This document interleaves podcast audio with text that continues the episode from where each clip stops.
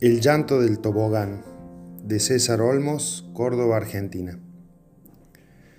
Ayer salí a caminar por las calles de mi barrio y cuando pasé por la plaza, llorando desconsolado, al tobogán encontré.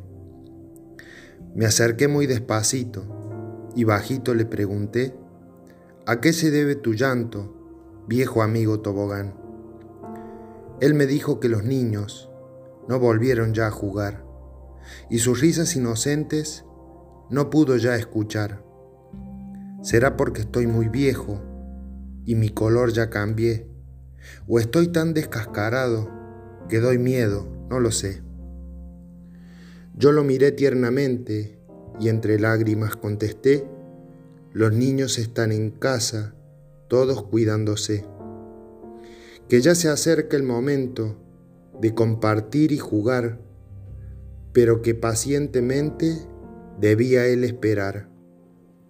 Vi que cambió su cara y hasta cambió su color y me agradeció varias veces haber quitado su dolor.